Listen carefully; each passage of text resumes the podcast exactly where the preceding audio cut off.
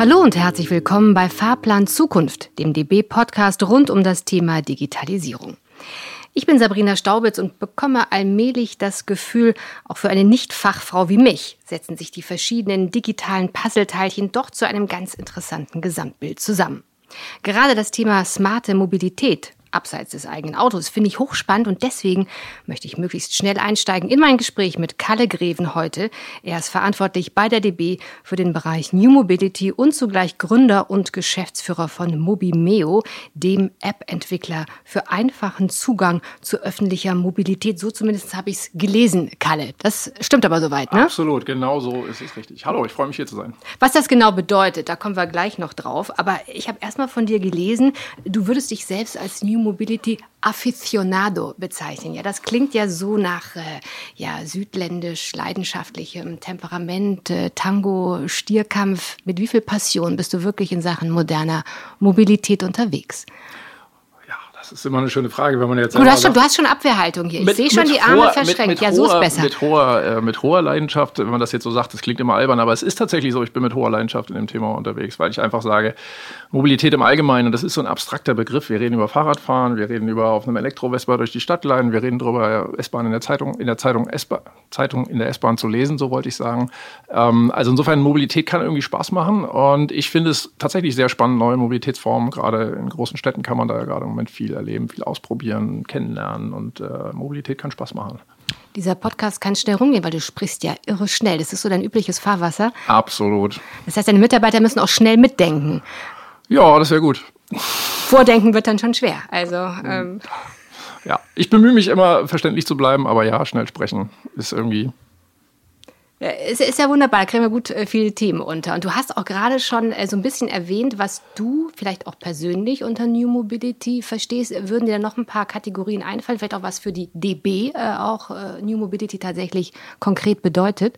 Ja, gut, New Mobility. Also man sollte vielleicht so anfangen und sagen, eigentlich ist das ein doofes Wort, weil es ist immer so, was heute neu ist, ist morgen dann auch wieder alt. Ne? Das ist ganz klar. Aber gleichzeitig gibt es ein paar große Themen, die ein Stück weit durch den Fortschritt in der Technologie möglich geworden sind und die man jetzt gerade im Moment sehr, sehr viel auf der Straße sehen kann. Und das sind im Wesentlichen einfach zwei Konzepte, so würde ich es mal zusammenfassen. Das eine ist das ganze Thema, dass wir davon weggehen, ähm, das, das, das Verkehrsmittel, mit dem ich unterwegs bin, gehört mir. Das sehen wir da draußen immer noch mit den Autos relativ stark verbreitet, aber da gibt es einen ganz großen Trend, die Dinge zu teilen oder auch Neudeutsch, Englisch äh, zu sharen. Und das hat natürlich wesentliche Vorteile, äh, angefangen mit, es ist einfach günstiger, ökonomischer, wenn man das so macht. Und zweitens verbraucht man weniger Flächen für die Dinger, die nicht rumstehen. Wenn man sie gerade selber nicht braucht, dann können sie nämlich andere nutzen. Also einmal das Thema Sharing, das zweite ist das also Thema. Also noch gibt es viele Neuzulassungen, aber du sagst, der Trend geht ganz klar in die Richtung und das wird nicht mehr lang dauern. Was schätzt du, wie lange? Naja, der Trend, der Trend, der Trend wechselt mit der Jahreszeit, habe ich irgendwo mal, ich irgendwo mal gehört. Ich würde sagen, es gibt ganz klare ökonomische Gründe dafür und es gibt eine Möglichkeit, dieses Thema in der Gesellschaft stark zu verankern. Weil wir reden über Klimawandel, wir reden über die Probleme, die sozusagen unser Lebensmodell im Moment äh, ähm, bewirken. Und insofern gibt es da eine echte Chance, ob es gelingt oder nicht. Aber wir treten an, wir als DB treten an, ich trete an, um da äh, sozusagen Teil dieser, dieser Veränderung zu sein, von der ich einfach sage, da gibt es eine Riesenchance für uns, was, was zu machen. Und wie gesagt, das ist auch nicht nur so dieser Duktus von wegen, dann wird die Welt besser. Ich glaube wirklich, dass jeder von uns individuell äh, sehr unmittelbar da was rausziehen kann. Im Moment ist es kalt draußen. Ich bin trotzdem heute Morgen mit dem Fahrrad zur Arbeit gefahren. Ich kann jeden Morgen mit der U-Bahn fahren, aber warum? Manchmal scheint die Sonne und ich fahre mit dem Fahrrad, manchmal nehme ich die U-Bahn, weil ich denke, boah, ich bin ein bisschen verkatert und manchmal nehme ich das Auto, weil ich denke, das ist heute das Beste. Ne? Und diese also Möglichkeit gibt es. Hochachtung steigt, wenn du jetzt fünf Kilometer fahren musstest, oder ist das gleich um die Ecke? ich dir? bin äh, fünf Kilometer gefahren, allerdings zugegebenermaßen mit einem dieser, dieser pinken Fahrräder der Firma Jump, die elektrisch unterstützt, wiederum viel Spaß machen. Also insofern, äh, das ist dann nicht das große Thema. Also Pink steht dir sicher auch hervorragend, äh, kann ich mir gut vorstellen. Aber ich habe dich vorher unterbrochen. Äh, schändlicherweise genau. war es bei Punkt 2 also nämlich noch. Der eine Trend ist das Thema Teilen, Sharen. Das, äh, der zweite große Trend, den man auf der Straße sehen kann, ist das Thema Elektrifizierung. Und das ist zum einen das, was man in der großen Diskussion der Automobilindustrie gerade kennt, zu sagen, äh, vom Verbrennermotor hin zur Elektrifizierung. Es ist aber umgekehrt natürlich auch das, was ich gerade auch schon beschrieben habe, von der Muskelkraft zur Elektrifizierung. Also sprich das Pedelec, die Microscooter, über die gerade jeder redet, wo man sagt, sozusagen Verkehrsmodi, die es schon länger gibt, zusätzlich mit einem elektrischen Antrieb, das ist für Kunden hochattraktiv. Das ist eben die Neuzulassungszahlen bei den Autos angesprochen. Bei den Fahrrädern sieht man einen ganz klaren Trend, dass äh, bei den Neuverkäufen inzwischen Zahl weiß ich nicht ganz genau, 40, 50 Prozent der Fahrräder, die neu gekauft werden, elektrifiziert sind, dass Kunden das hochattraktiv finden, die elektrische Unterstützung da auch zu haben. Ne? Und insofern ist das ein Weg, mit dem man daran arbeiten kann, dass Menschen über Mobilität anders nachdenken. Und wie gesagt, für mich bei neuer Mobilität geht es darum, auf der einen Seite die starke Schiene zu stärken, im Sinne von, das ist das Backbone von smarter Mobilität und zum anderen das wesentliche Ziel, die Leute aus ihren Autos rauskriegen, weil das ist einfach, wenn man mal so mit ganz großer Distanz drauf guckt, ist das gerade das, was viel zu viel passiert. Wir haben uns da wahnsinnig dran gewöhnt, da rauszugucken aus dem Fenster und überall stehen die Dinger rum. Ja, parken, fahren, die Stadt ist völlig dominiert von Autos. Das ist ein Zustand, wo ich sehr, sehr fest davon überzeugt bin, dass das, äh, dass das sich ändern wird. Ja. Und dass man das im Moment noch nicht in den Zahlen sieht, da muss man ein bisschen, muss man ein bisschen äh, Atem haben. Jetzt muss ich sagen, war die Leidenschaft auch wirklich mit Händen zu greifen, ja, also gerade. Ähm, Deswegen passt die nächste Frage ja vielleicht auch ganz gut. Wir steigen natürlich noch in euer Geschäftsmodell auch von Mobimeo nochmal genauer ein. Aber ich fand das ganz interessant zu lesen, dass du eigentlich Molekularbiologe bist und Politikwissenschaftler. Äh, wie bist du eigentlich dazu gekommen, jetzt äh, für oder bei der Bahn äh, Apps zu entwickeln, Softwarelösungen anzubieten? Ja, das ist tatsächlich eine spannende Frage. Manchmal gucke ich im Rückblick auch so drauf und frage mich, wie ist das passiert? Ähm, am Ende ist es immer eine Mischung aus, aus ein paar, ein paar Dingen, die man selber mitbringt und vielen vielen, Zufällen, die immer im Leben so passieren. Und ich habe halt angefangen mit, mit Molekularbiologie. Das war in der Zeit, als ich das studiert habe. Ich habe 93 Abitur gemacht. Durchaus ein sehr, sehr spannendes Thema im Sinne von, äh, da wurde über Gentechnik diskutiert, gentechnisch veränderte Lebensmittel. Und das war ähm, zum einen sozusagen ein sehr, sehr spannendes Thema im Sinne von, wie wird das unsere Gesellschaft verändern, hat aber auch sozusagen rein wissenschaftlich ein hochinteressantes Thema gewesen. Und wie gesagt, für mich auch die Kombination aus Molekularbiologie und Politikwissenschaft kam dann schon so daraus, dass ich bei mir entdeckt habe, ich interessiere mich mehr dafür zu überlegen, welche Auswirkungen haben neue Technologien auf die Gesellschaft, als sozusagen der originäre Forscher an der, an der, an der Technologie zu sein. Also insofern äh, habe ich dann auch nach meinem Studium als erstes bei der UNO gearbeitet und da sozusagen in diesem ganzen Bereich Patentierbarkeit von, äh, von molekular, also von genetisch veränderten Lebens, äh, von gentechnisch veränderten Organismen gearbeitet. Ähm, und insofern war bei mir schon immer sehr, sehr stark diese, diese, dieser Wunsch, äh, beruflich was zu machen, was relevant ist, was gesellschaftlich relevant ist. Und ähm, dann war es ein bisschen ein Zufall, dass ich über lange Jahre bei einer Unternehmensberatung gelandet bin. Das kann ich wirklich aus vollstem Herzen so sagen. Als ich wollte gerade sagen, von der UNO zu Bahn, das hätte ich aber auch direkt. Ja, da gab es noch die Zwischenstufe, Zwischenstufe Unternehmensberatung. Unternehmensberatungen sind ja dann doch ganz gut darin zu sagen, wir nehmen einfach jeden, der, der, der ein bisschen gerade denken kann. Ähm, und dann habe ich durchaus da viel gelernt im Sinne von, als Molekularbiologe hat man nicht viel Ahnung davon, wie ein Unternehmen funktioniert und was da die Zusammenhänge sind.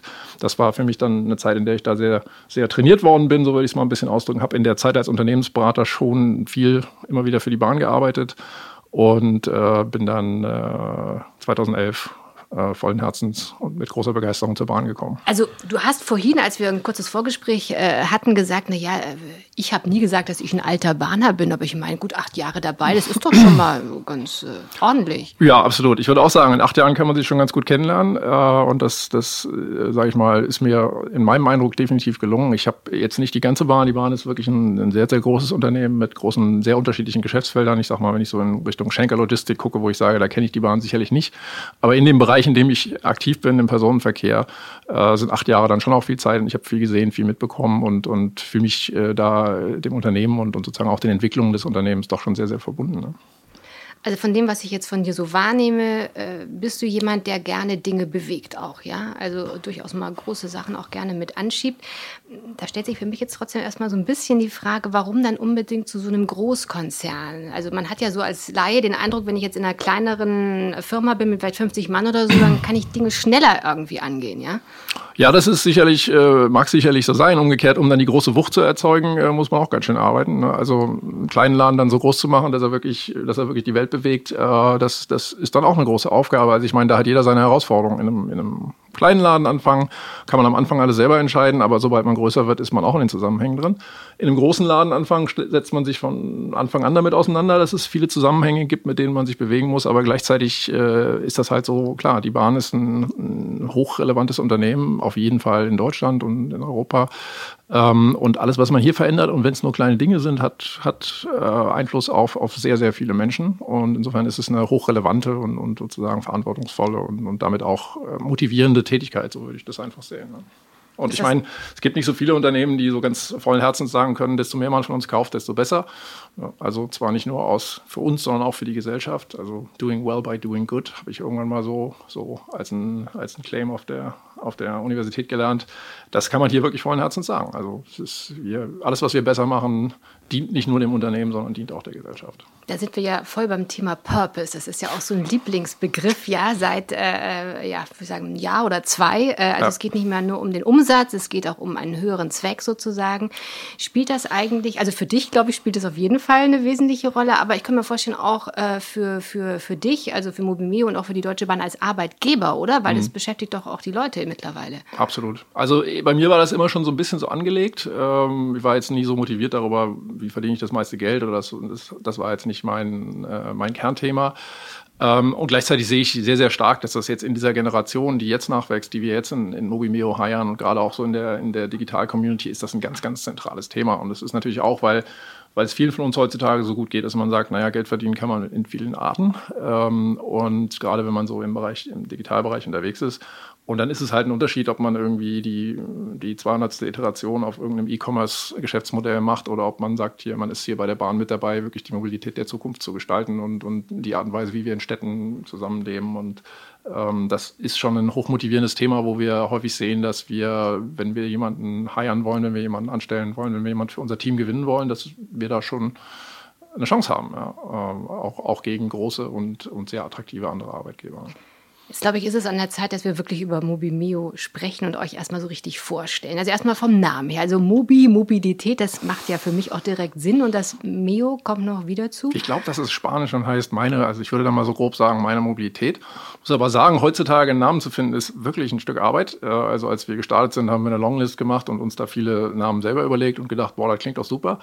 Dann geht man so zu den Leuten, die sich mit dem Zeug auskennen und sagen, kannst du mal checken? Dann sagen die, haha. Dann sagen die, okay, die 100 kannst du alle wegschmeißen. Das hat sich erledigt. Äh, also es ist so ein Vorwärts-Rückwärts-Prozess und interessanterweise den Namen Vimeo hatte die Bahn sich schon relativ lange gesichert. Also da kann ich gar nicht groß claimen, dass wir ihn für uns erfunden hätten, aber es hat wie die Faust aufs Auge gepasst, ne? weil so ein Stück weit dieses Thema meine Mobilität, mein äh, ausgerichtetes sozusagen auf das Thema ähm, personalisierte, personalisiertes Umgehen mit Mobilität, kontextualisiertes Umgehen mit Mobilität. Wenn es regnet, dann ist es anders, als wenn die Sonne scheint. Personalisiert im Sinne von nicht jeder Mensch ist gleich, nicht jeder Mensch hat die gleichen Vorlieben. Das ist ein bisschen das Thema, was wir bei Mobilmero ja stark treiben wollen. Also wir wollen ja im Prinzip hinkriegen, wir sagen immer smarte Mobilität und ich mache es mir ganz einfach. Smart ist alles, was nicht das individuell und allein gefahrene Auto ist. Der Rest ist smart. Das ist alles viel besser als. Ne? Und ähm, wir versuchen einfach smarte. Viel besser, weil einfach weniger Stau, weil ja. weniger Umweltbelastung. Und genau. macht, könnte man die Reihe weiter aufziehen. Genau, aber auch ehrlicherweise, ich würde so weit gehen, wahrscheinlich auch mehr Spaß. Ja, weil macht es denn Spaß, morgens im Berufsverkehr oder abends im Berufsverkehr nach der Arbeit nach Hause zu fahren? Das macht doch keinen also Spaß. Also wenn ich dann meine Spotify-Playlist so einstelle im Auto und ich singe wirklich schrecklich, ja. ja also das würde okay, keiner das jetzt, sage ich mal, irgendwo Öffis miterleben wollen und da zum Beispiel jetzt los singe, dann. Ja, okay. Also das, es gibt immer Gründe dafür zu sagen, und deswegen, ich will das auch niemandem ausreden, zu sagen, es geht ja genau darum zu sagen, ich würde einfach sagen, es geht hauptsächlich darum, die Leute ein bisschen aus dem Alltag, also aus dieser alltäglich, aus dieser Gewohnheit rauszuräumen. Ne? Weil die meisten Menschen sind in der Alltagsmobilität sehr sehr, äh, ich habe es gestern so gemacht, morgen mache ich es auch so. Ja. Und gleichzeitig haben wir einen Trend, der dazu geht, dass uns bestimmte Schweizer Firmen erklären, der Unterschied zwischen der violetten Kapsel versus der grünen Kapsel Kaffee versus der goldenen Kapsel Kaffee, das ist wirklich, also da sollst du wirklich drüber nachdenken ja, und äh, deine Kaufentscheidung äh, dazu fällen. Da sage ich, naja, und Mobilität, da sagt jeder so 60 bis 70 Minuten, jeder von uns jeden Tag in dieser Mobilitätssituation denkt kein Mensch drüber nach. Man sagt einfach so, so wie gestern, wo ich sage, nee, ich habe mir das abgewöhnt. Ich lebe hier in Berlin natürlich komplett autofrei. Äh, ich, jeden Morgen gehe ich aus der Tür raus und frage mich so, was ist es denn jetzt? Fahre ich mit der S-Bahn? Nehme ich das Fahrrad? Nehme ich den Coupe? Nehme ich, nehme ich einen Bergkönig? Nehme ich einen Clever Shuttle? Ähm, und jeder von diesen Mobilitätsformen ist unterschiedlich. Also da, es gibt so Unternehmen, die haben sich genannt from A to B, wo ich immer das Gefühl habe, wir verkaufen doch kein Mehl oder kein Zucker. Wo du sagst, die, die Packung Zucker oder die Packung Zucker, es ist doch was fundamental anderes, ob ich morgens mit dem Fahrrad zur Arbeit fahre oder ob ich mit der S-Bahn fahre. Und deswegen da jeden Morgen drüber nachzudenken und zu sagen, worauf habe ich Lust, ist eine Chance. Es ist nicht eine Pflicht, es ist einfach nur eine Chance. Man kann sozusagen wirklich dieses Thema einfach in sein Leben integrieren und sagen, ja, das ist genauso wie wir uns in anderen Dingen entscheiden, können wir uns in diesem Thema entscheiden. Und diese Freiheit einfach zu machen, also Registrierungsprozesse einfach zu machen, Navigation, Verfügbarkeit von Verkehrsmitteln einfach in einem Digitalprodukt zusammenzufassen. Das ist genau das, was wir uns bei, bei Movimeo vorgenommen haben. Und das ist ein schrittweiser Prozess, wo es natürlich eine Menge zu tun gibt. Ich versuche die Atemlücke abzupassen, aber sie kommt einfach äh, nicht. Aber es ist auch so ein ganz guter Selbstläufer eigentlich, weil äh, zwischendrin hatte ich mich nochmal so die, die, Frage beschlichen, also dazu ein paar Beispiele genannt und was euch so treibt an Ideen. Äh, aber vielleicht hat der, der Hörer jetzt noch nicht so komplett begriffen, was die Idee ist und was ihr konkret anbietet. Ja. Auch ich musste ein Weilchen drüber nachdenken, bietet ihr jetzt eine, eine App an oder ja. ist es jetzt irgendwie eine Softwarelösung? Vielleicht kannst du es nochmal so äh, genau. möglichst schlicht auf den Punkt Möglichst schlicht auf den Punkt gebracht. Also wir, wir unterstützen ähm, Verkehrsunternehmen dabei, Apps zu bauen, die sozusagen genau dieser smarten Mobilitätsform gerecht werden. Also sprich, wir haben Building Blocks konzipiert, Bausteine konzipiert, die man in existierende Apps einbauen kann oder auch eine komplette White Label App, in der wir sagen, wir machen das ganze Paket, was dann üblicherweise umfasst sozusagen die Standard ÖPNV-Funktionen. Ich kann sozusagen eine, eine, Fahrplanauskunft kriegen, ich kann eine Fahrkarte kaufen und solche Themen. Aber wie gesagt, dann die, die Themen, auf die wir stolz sind, wo wir sagen, da haben wir das Gefühl, wir bewegen den Markt weiter. Neue Art von Multimodalität, wie wir Vorschläge machen. Heute kannst du mal das Verkehrsmodus mit dem kombinieren oder auch den anstelle von dem benutzen. Und zweitens das Thema Begleitung, wie wir sagen, auf Englisch Companion, dass wir sozusagen das Navigationssystem für den ÖPNV entwickeln. Die Logik dahinter ganz einfach. Jeder kennt das aus seinem jeder, der ein Autonavigationssystem hat, kennt das aus seinem Navigationssystem. Da gibt man einmal ein, wo man hin will und dann passt das Ding unterwegs auf einen auf. Wenn man die falsche Ausfahrt genommen hat, dann sagt es einem, du hast gerade die falsche Ausfahrt genommen. Ja? Oder wenn man seine Ausfahrt verpasst hat, dann ist es nicht diese typische Funktion, die im Moment die ÖPNV-Apps oder auch unsere eigenen haben, zu sagen, fahr von A nach B. Dann sage ich dir als App einmal den Weg Danach bin ich wieder still. Na, manchmal hat das Navi auch nicht recht und die Leute landen im Hafenbecken, weil sie einfach immer gerade ausgefahren sind. Da wollen wir natürlich hoffen, dass uns das nicht passiert. Aber wie gesagt, es geht so um diesen Charakter der App. Ist das sozusagen ein passives, ich reagiere darauf, wenn du mir eine Frage stellst? Also ist das ein aktives, ich begleite dich äh, mhm. äh, in deiner alltäglichen Mobilität? Und da haben wir uns halt das Ziel gesetzt, tatsächlich äh, in diese Begleiterfunktion reinzuwachsen, weil wir sagen, ÖPNV für jemanden, der jeden Morgen die gleiche Strecke fährt, ist einfach. Aber ganz ehrlich, sobald man mal in eine andere Stadt geht, Tarife äh, sich zurechtfinden, finden. Das ist nicht alles einfach und da gibt es jede Menge Raum und Platz, wo wir Kunden sozusagen mit digitalen Mitteln dabei unterstützen können, sich da einfacher zurechtzufinden. Und das ist dann auch nochmal anders und mehr als der DB Navigator, äh, ja. Navigator wollte ich gerade sagen, den wir ja äh, schon kennen. Ich glaube, ja. 9 Millionen Nutzer gibt es da mittlerweile. Genau. Nee, der Navigator ist, ist, ein, ist ein sehr erfolgreiches Produkt, was wir bei uns haben. Wenn man sich genauer anguckt, wofür der Navigator benutzt wird, dann wird er ganz überwiegend für die Fernverkehrsreise äh, benutzt. Also sprich, ich buche ein Ticket im, für den ICE. Wir haben angefangen, auch die Verbünde zu integrieren, aber das auch stärker mit so einer Logik im Anschluss an eine ICE-Fahrt. Wir haben eine Gründungsthese von, von Movimeo ist, es ist wert, zu unterscheiden zwischen ich fahre zur Arbeit versus ich mache eine Reise nach Frankfurt. Weil die, für die meisten Menschen, die sich jetzt nicht alltäglich zwischen Berlin, Frankfurt, München und solchen Städten bewegen, ist das eine was ganz anderes als das andere. Und man kann auch mal hingehen und sagen, also Tarifsystem, wir, wir incentivieren Menschen dazu, bei der Bahn die Tickets eine Woche oder zwei Wochen vorher zu kaufen, unsere Sparpreise. Hm? Das ist die Logik, wir wollen, dass die Menschen früh kaufen. Das heißt, es ist ein ganz anderer Prozess. Morgens zur Arbeit guckt kein Mensch in seine App und sagt, wie fahre ich denn jetzt zur Arbeit? Und was kostet denn das? Weil das haben die Leute ja gestern gemacht, das machen sie heute genau wieder. Das heißt, sozusagen der Anreiz, überhaupt eine App aufzumachen, ist überhaupt nicht da. Das heißt, man braucht eine ganz andere Logik, wenn man mit Menschen interagiert, um überhaupt sie, um sie sinnvoll zu unterstützen. Und insofern haben wir gesagt, es ist sehr, sehr wert, zu sagen, es gibt das Thema Reisemobilität und das ist das, was wir mit dem Navigator covern und es gibt das Thema Alltagsmobilität. Ich fahre morgens zur Arbeit, ich fahre nach der Arbeit zum Sport, wo wir sagen, es funktioniert ganz anders. Die Menschen wollen nicht 27 Optionen nebeneinander haben und sagen, oh mein Gott, wie fahre ich denn jetzt? Mehr Optionen. Nee, je mehr Optionen, desto schlechter ja eigentlich. Ja, das genau. sagt ja auch die, die, die, Forschung, ja. Ganz mhm. exakt und das ist die erste Stufe von Multimodalität und einige Apps machen das heute auch immer noch so, sind sehr stolz darauf, einem sehr, sehr viele Optionen zu geben ich gibt auch ein paar große amerikanische Firmen, jetzt Kajak und so, und da einen Flug nachguckt von Frankfurt nach New York, dann kriegt man 9756 Optionen, wo ich sage, ja, und was soll ich damit? Äh, da kann ich ja nichts mit anfangen. Da muss man sich dann erstmal durchwühlen. Und genauso haben wir gesagt, in der Alltagsmobilität wollen Menschen nicht viele Optionen. Sie haben den einen Weg, den Sie gestern gemacht haben, und vielleicht kann man Ihnen noch einen Tipp geben und sagen, versuch's doch heute mal so. Ja, aus welchem Grund auch immer. Entweder es gibt ein Problem auf der Strecke und man sagt, oder es schönes Wetter und man sagt den Menschen, probier's doch mal so. Man kann genau einen Tipp geben, aber nicht irgendwie viele Optionen. Das heißt, wir wollen sehr, sehr stark hin und das war das, was ich am Anfang schon mal mit kontextualisiert und personalisiert meine. Kontextualisiert, es macht keinen Sinn, ein Fahrrad vorzuschlagen, wenn es regnet. Ähm, und es macht auch keinen Sinn, jemandem ein Fahrrad vorzuschlagen, wenn er 65 Jahre alt ist und Aber das könnt ihr berücksichtigen dann? Das wollen wir berücksichtigen. Hm. Ich will jetzt einfach nur, ich zeichne hier ein Stück weit eine Vision und die Vision hängt natürlich auch davon ab, wie Kunden das akzeptieren, wie sie es auch wollen. Ähm, weil so ein Thema Datenpersonalisierung hat natürlich immer was damit zu tun, wie viel wollen Kunden auch von sich preisgeben.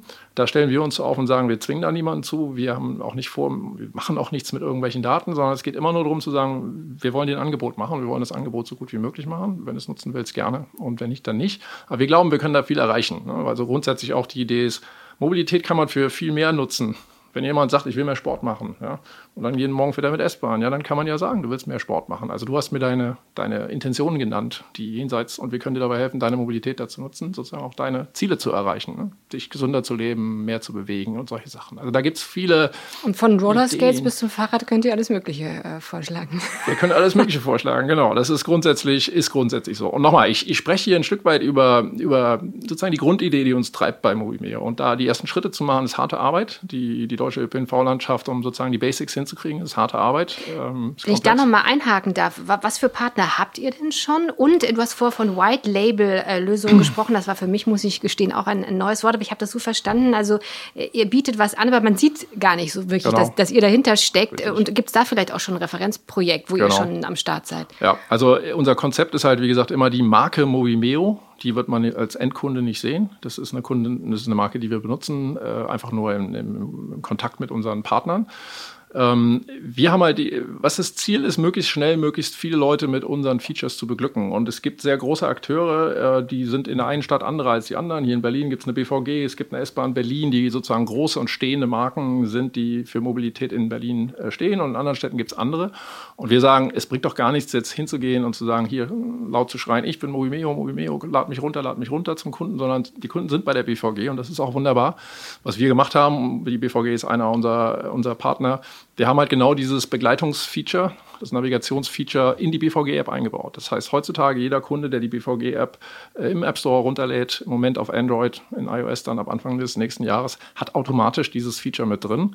Das hat für uns den Vorteil, dass wir sozusagen keine Kunden Customer Acquisition Costs haben, wie, wie man das sozusagen klassischerweise hat. Und es hat für die BVG den Vorteil, dass sie, dass sie ein tolles neues Feature kriegt, was Kunden, die ersten Kunden, die wir jetzt da drin haben, äh, sehr lieben und sehr gut finden. Und ähm, insofern kommen wir beide damit weiter, dass wir sagen, wir schaffen es, unsere Technologie in den Markt zu bringen und umgekehrt die BVG kriegt ein tolles neues Feature. Ne? Na, wenn das gut rockt und davon gehe ich ja mal aus, dann ist es ein schönes Referenzprojekt. Ne? Ja, genau, das ist ein schönes Referenzprojekt. Wir sind in Stuttgart mit der S-Bahn Stuttgart, mit unserer eigenen DB S-Bahn äh, dabei. Äh, wir sind hier in Berlin mit der S-Bahn Berlin parallel dabei, zu sagen, wir suchen gerade Test-User ähm, für unseren Testflight. Also insofern, da wird jetzt auch einiges in nächster Zeit noch auf den Markt kommen ich will ja jetzt die DB um Gottes Willen nicht bashen. Äh, äh also wenn ich jetzt noch mal so von hinten mit diesem, diesem äh, Riesentanker-Ding anfange. Aber, also eins ist klar, die Digitalisierung äh, ähm, verändert die Mobilitätsbranche grundlegend und man muss seine Geschäftskonzepte ja immer schneller anpassen. Ich kann mir trotzdem vorstellen, dass ein, also ich muss nochmal sagen, Riesentanker es auch ein bisschen schwerer hat, als die ganzen Konkurrenten vielleicht links und rechts die Speedfold äh, fahren. Ja, also äh, sagst du jetzt, sage ich Flinkster oder Call a Bike, äh, das kriegen wir hin, das kriegt die Deutsche Bahn hin, das alles so zu adaptieren, dass das immer auf der Höhe der Zeit ist. Es ist eine Herausforderung. Ähm, es ist eine Herausforderung für uns und für jeden anderen. Für jeden, der eine Zeit lang im Markt ist, ähm, gibt es immer die Gefahr, träge zu werden und zu denken, ich bin da und, und ähm, jetzt gibt es kein Risiko mehr. Wir haben es äh, bei den Themen, die du gerade erwähnt hast, äh, Bikesharing ganz besonders, haben wir es natürlich massiv erlebt. Da gab es auf einmal mal eine große Welle von, von Anbietern aus dem Ausland, die auf den, in den deutschen Städten sehr, sehr massiv gekommen sind. Die waren auch dann relativ schnell wieder weg trotzdem können wir uns da nicht zurücklehnen, weil, äh, weil sich die Anforderungen der Kunden natürlich massiv weiterentwickelt haben. Und auch wenn die Anbieter nur kurz da waren und damals waren es die Bike-Anbieter, heute sind es die Microscooter-Anbieter, dann kann man schon vieles in den Digitalprodukten und auch in der Hardware sehen, wo wir sagen, ups, müssen uns anstrengen, ja, wir müssen, müssen Gas geben. Also insofern, ich würde sagen, bei Call a Bike, klar, da haben wir uns jetzt ein paar Dinge vorgenommen ähm, dass wir da mal wieder die nächste, nächste, nächste Brennstufe einlegen. Da gibt es was zu tun.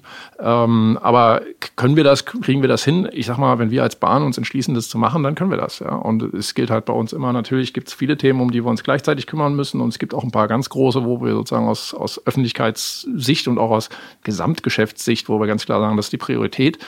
Aber es gibt auch genug Platz und Raum in diesem Konzern, um dann so ein bisschen an den Rändern, wo wir mit der neuen Mobilität ja sicherlich sind, äh, ähm, sehr erfolgreich arbeiten kann. Es gibt ja eine wunderbare neue Dachstrategie bei der Deutschen Bahn, starke Schiene.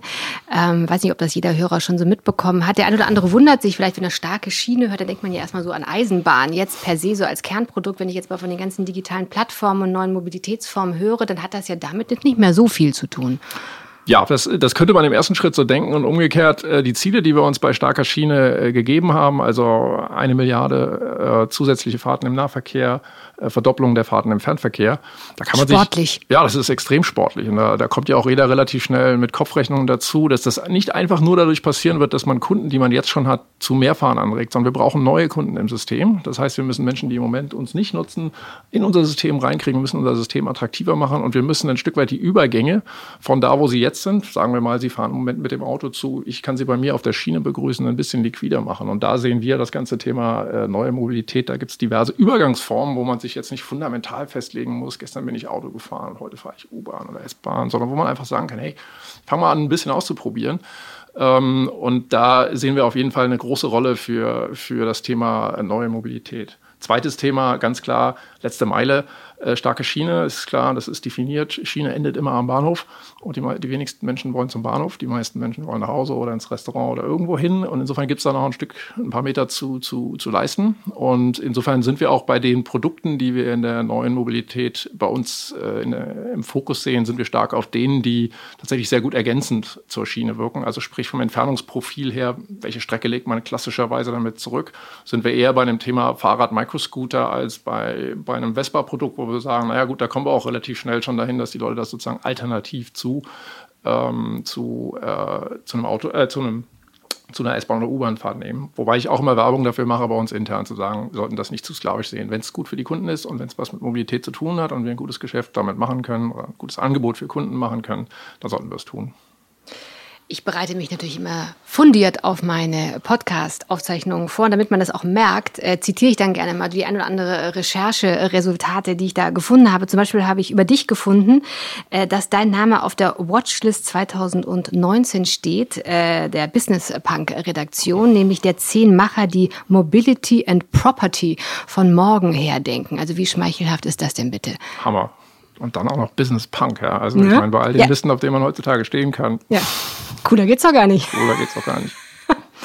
äh, gut, abgehakt. Und worauf bist du wirklich stolz? Ähm, worauf bin ich wirklich stolz? Ach, stolz ist immer so ein großes Wort. Ich bin stolz drauf. Das äh, darf man doch, finde ich, auch mal sagen. Also wir Frauen haben immer so ein Problem damit. Ich dachte, Männer tun sich da leichter, sich auch mal auf die Schulter zu klopfen. Ja, ich bin, ich bin stolz und dankbar für, für die Dinge, wie sie zusammengekommen sind. Ich würde da insbesondere jetzt mal so diese Gründung von Movimeo, da wo wir jetzt stehen, mit 80 Leuten, äh, Entwicklern aus 20 Ländern und einem aus meiner Sicht wirklich sehr erfolgreichen Launch von ersten Produkten. Das war eine Mordsreise die wir durchlaufen sind mit, mit vielen Herausforderungen, mit viel unsicherem Fahrwasser. Und wenn ich da heute in die Räume komme und sage, dass das, das, das läuft, ja, das läuft und das hat eine gute Traktion und ähm, da kann man schon mal eine Sekunde hingucken und sagen, da kann man schon ein bisschen stolz drauf sein. Ähm, Hast du es gerade gesagt, wie viele Mitarbeiter äh, ihr, ihr Ja, 80 Mitarbeiter haben wir 80? im Moment, mhm. genau, 80 Mitarbeiter bei Movimeo. Ähm, und, und immer im Wachstum, muss man immer noch sagen, wir sind noch nicht bei der Zielgröße angekommen. Ähm, das ist eine große Aufgabe, die wir da uns vorgenommen haben. Und ich will es auch mal äh, an der Stelle so klar sagen, wir müssen wir es ja am Ende schaffen, besser als Google zu sein. Das ist zwar verrückt, aber es ist so, ja, wir müssen besser als Google sein, weil sonst nützt es ja nichts. Ne? Wenn es ein anderes Produkt gibt, was besser ist als das, was wir bauen, dann dann gibt es für den Kunden keinen Grund, uns zu benutzen. Ne? Und insofern, das ist eine Riesenaufgabe, eine Riesenambition, die wir haben, aber das merkt man auch in dem Team, dass, da ist eine extrem hohe, extrem hohes Commitment, eine extrem hohe Leidenschaft für, für das Thema da und auch ein kämpferischer Spirit zu sagen, ja, wir schaffen das. Was würdest du sagen, äh, zeichnet euch denn als Arbeitgeber so aus? Ich habe mich ja ein bisschen umgeguckt. Ihr habt immerhin äh, bei dem einen oder anderen Ranking 4,7 von 5 Punkten. Das ist schon mal ja. ganz ordentlich. Ja, das ist eine gute Frage. Was ist das insgesamt? Ich muss ganz klar sagen, es ist eine Teamleistung. Äh, das ist eine echte Teamleistung. Ihr habt dann ein sehr, sehr gutes Leadership-Team. Wir achten viel drauf. Das muss man heutzutage auch, selbst wenn man es äh, nicht machen. Also man muss es. Es ist einfach ein extremer Wettbewerb um die Talente. Was machen wir? Wir haben, wir haben Fortbildungsbudgets. Äh, wir geben unseren Mitarbeitern Freiheiten, auch Dinge zu explorieren, die sozusagen jenseits des Tasks sind, auf die wir, die wir sie gerade assigned haben ich glaube, wir haben eine gute Atmosphäre, eine offene Atmosphäre, die, die auf der einen Seite, wie gesagt, sportlich ist im Sinne von, wir wollen die Dinge erreichen, aber umgekehrt auch nicht keine, keine Hierarchiestrukturen, die, die das Ganze irgendwie kompliziert machen oder, oder nervig machen. Ähm, aber ganz ehrlich, so ganz genau kann ich es gar nicht sagen. Man kann sich nur darüber freuen, wenn man es hingekriegt hat.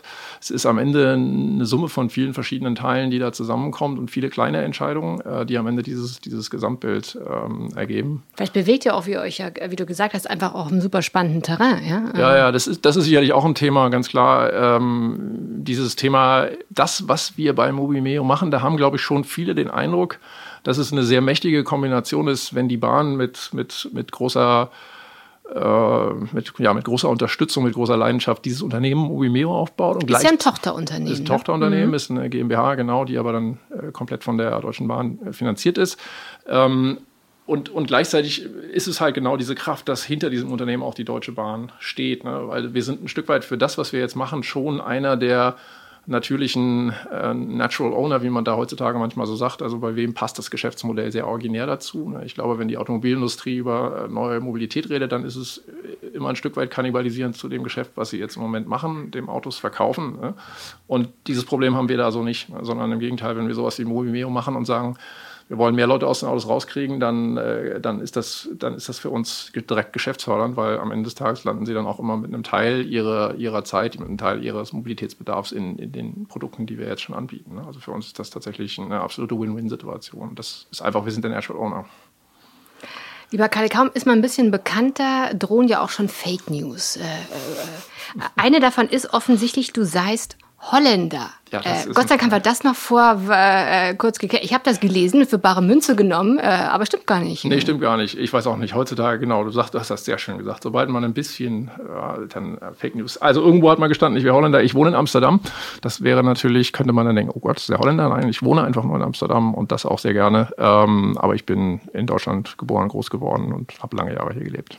Gibt es so eine Sachen, die in Interviews von dir verlautbart, wo du sagst, das habe ich so noch nie gesagt, irgendwie, warum steht das da über mich? Jetzt wäre die Gelegenheit da. Mm, ach, das vergesse ich immer so schnell wieder. Lohnt sich wahrscheinlich auch nicht. Du hast aber gerade gesagt, also du lebst tatsächlich in äh, Amsterdam, arbeitest ja offensichtlich in Berlin. Die Familie ist aber dann in Amsterdam. Äh, äh, angenommen, du müsstest dich jetzt für eine Stadt entscheiden und äh, Arbeitsplatz wäre jetzt wurscht. Also mhm. welche wäre es dann? Ah, ich glaube, es ist schon, es ist schon Amsterdam inzwischen. Ich habe sehr, sehr lange Jahre in Berlin gewohnt und ich bin wirklich sehr, sehr großer Fan und ich zwischendurch in anderen Städten gelebt, immer wieder nach Berlin zurückgekommen. Ich bin schon eigentlich großer Fan von Berlin. Aber gut, es hat vielleicht auch ein bisschen was mit dem Alter zu tun, dass man dann irgendwo äh, dann irgendwann sagt, ein bisschen kleinere Stadt. Meine Freunde sind alle so ein bisschen aus dem Zentrum rausgezogen und dann ist der eine nach Norden und der andere nach Osten und der dritte nach Süden und dann denkt man, dann werden die Abstände hier in Berlin dann schon relativ groß. Und es klingt jetzt ein bisschen äh, wie zu Recht äh, gelogen oder für diesen Podcast so äh, ausgedacht, aber es stimmt wirklich so, was gefällt mir an Amsterdam so gut? Mir gefällt die Mobilität eigentlich so gut, ja, weil es ist, man fährt die ganze Zeit und alles mit dem Fahrrad und ähm, man fühlt sich dabei auch noch extrem wohl. Das ist so, ich habe in Deutschland auch schon immer viel mit dem Fahrrad gefahren, aber inzwischen habe ich irgendwie keine Lust mehr, mich hier in Berlin in die Situation zu werfen mit, mit Fahrradwegen, die, die äh, sozusagen krumm an den Rand geklebt sind und äh, Verkehrschaos. Ich fühle mich einfach nicht mehr sicher, ja, muss ich echt sagen, dass ich das sagen würde, oh mein Gott. Aber in Holland sitze ich auf meinem Hollandrad aufrecht und alle anderen fahren Fahrrad und es fühlt sich einfach gut an, äh, weil, wie gesagt, es ist genauso dieser Aspekt zwischen zwei Terminen, fährt man mal zehn Minuten Fahrrad, hat den, hat den Kopf frei, bisschen frische Luft. Ähm, das ist eine grandiose Sache, dass man das alles, dass man das in Amsterdam so machen kann. Wir haben noch so ein paar Fragen, bevor wir vielleicht zu, zum langsamen Abschluss kommen. Ich habe von dir, ist ja wieder jetzt gefährlich, ein Zitat gefunden. Ich weiß nicht, ob es jetzt stimmt. Äh, da sollst du gesagt haben, es gibt hunderte von Ideen und mindestens zehn konkrete Features, die man alle verfolgen sollte. Ähm, wo siehst denn du so die größten Herausforderungen, Chancen, die ihr habt? Weil auf der einen Seite gibt es ja vielleicht total viel, auf der anderen Seite ist das vielleicht auch genau das Problem, ja. Mhm. Ähm, ja, das ist, das ist tatsächlich, also als ich das gesagt habe, wollte ich, glaube ich, auf zwei Punkte hinaus. Zum einen ist es tatsächlich so, die Technik ist enorm weitergekommen und man kann äh, heutzutage in genau diesen Themen, die ich vorhin erwähnt habe, also Unterstützung von, von, von Menschen in, ihrem, in ihrer alltäglichen Mobilität wahnsinnig viel machen. Stichworte wie Augmented Reality äh, zur Unterstützung von, von Navigation ähm, ist so ein Thema. Aber wie gesagt, auch das ganze Thema, den Kontext gut zu berücksichtigen. Äh, auch jenseits des Wetters gibt es viele Kontextbedingungen, die, die, man, die, man, äh, die man mit einbeziehen kann. Also insofern, es gibt jede Menge zu tun und es gibt aus meiner Sicht durchaus auch ein, ein ähm, wie soll ich das sagen, ein bisher ist Technik, die technischen Möglichkeiten sind im ÖPNV nicht wir sind ein bisschen hinterher. Andere Branchen haben da schon deutlich viel mehr gemacht. Und da gibt es ein, ein Stück weit einen Innovationsrückstau.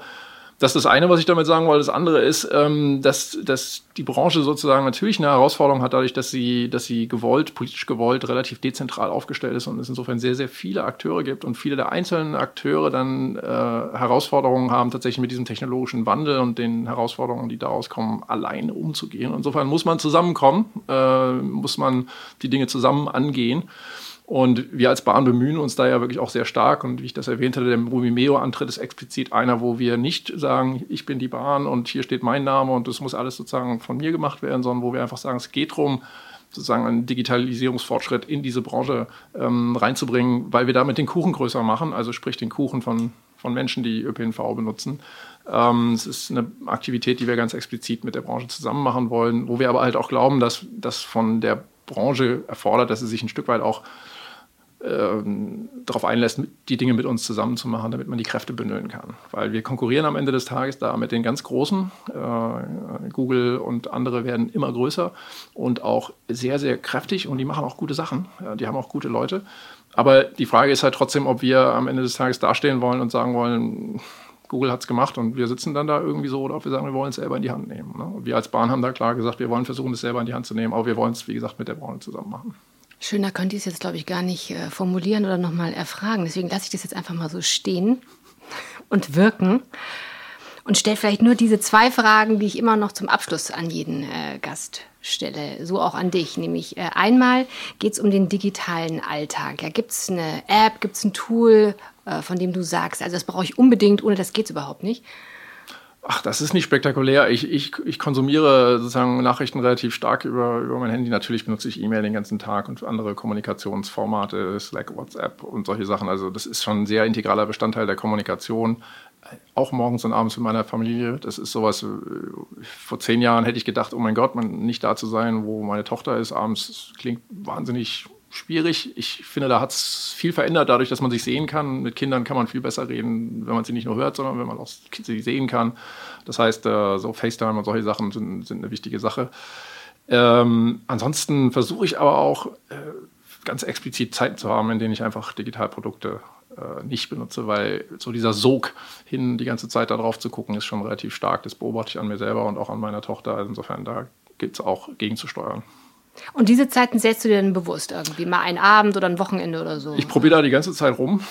Ich habe den goldenen Weg noch nicht. Wie wir alle, ja. Ja, wie wir alle. Ich habe den goldenen Weg noch nicht gefunden, aber es ist, ein, ist mir ein wichtiges Thema. Und es ist, ich finde das auch interessant, wenn man heutzutage mit Freunden, Bekannten drüber redet. Da sind ja doch viele dran und wir tauschen die Rezepte aus. Der eine sagt, äh, kein Handy äh, in der Nähe des Bettes, so abends auf jeden Fall. Der andere sagt, du musst nur eine Ladestation. Und wie, der dritte sagt, ich habe zwei Etagen im Haus und in der zweiten Etage gibt es die Dinger nicht. Also wie auch immer, ich habe schon viel gehört und ich probiere viel rum. Aber ich, der erste Schritt ist ja, dass man sich es bewusst macht und, und sagt, äh, okay, es gibt Zeiten, da nutze ich das und ich bin auch sehr überzeugt, es da zu benutzen. Und dann gibt es andere Zeiten, wo halt andere, andere Arten von, wie man kommuniziert, wie man, wie man sich sozusagen stimuliert, die, die sozusagen nicht, nicht digital sind. Ne? Äh, zurzeit heißt es immer, wir brauchen ein positives Narrativ, ja. Also Verbote allein bringen natürlich noch keine Veränderung. Also wir müssen es uns irgendwie schönreden, wenn wir da mal digital offline sind. Eine interessante Übersetzung von ein positives Narrativ. Ja, klingt gut, klingt gut. Wir müssen es ja? uns schönreden. Ja, ich glaube, da gibt es eine Chance für. Großen Dank, Kalle. Ich habe äh, einiges dazugelernt. Ich habe das meiste auch verstanden. Und äh, ich war noch nie in Amsterdam, muss ich zu meiner Schande gestehen, außer mal Schiphol. Aber das zählt ja nun nicht irgendwie als, äh, als, als äh, Holland wirklich. Also ich komme mal auf Kaffee und Keks, darauf bestehe ich. Sehr, sehr gerne. Sehr, sehr, sehr gerne. Ich freue mich drauf. Und dann komme ich natürlich aufs Fahrrad, ist klar. Ne? Sehr gut. Gut. An dieser Stelle auch noch einen lieben Gruß an unsere Hörer. Schön, dass ihr dabei wart. Wenn ihr uns abonniert habt, seid ihr ja ohnehin auf der sicheren Seite.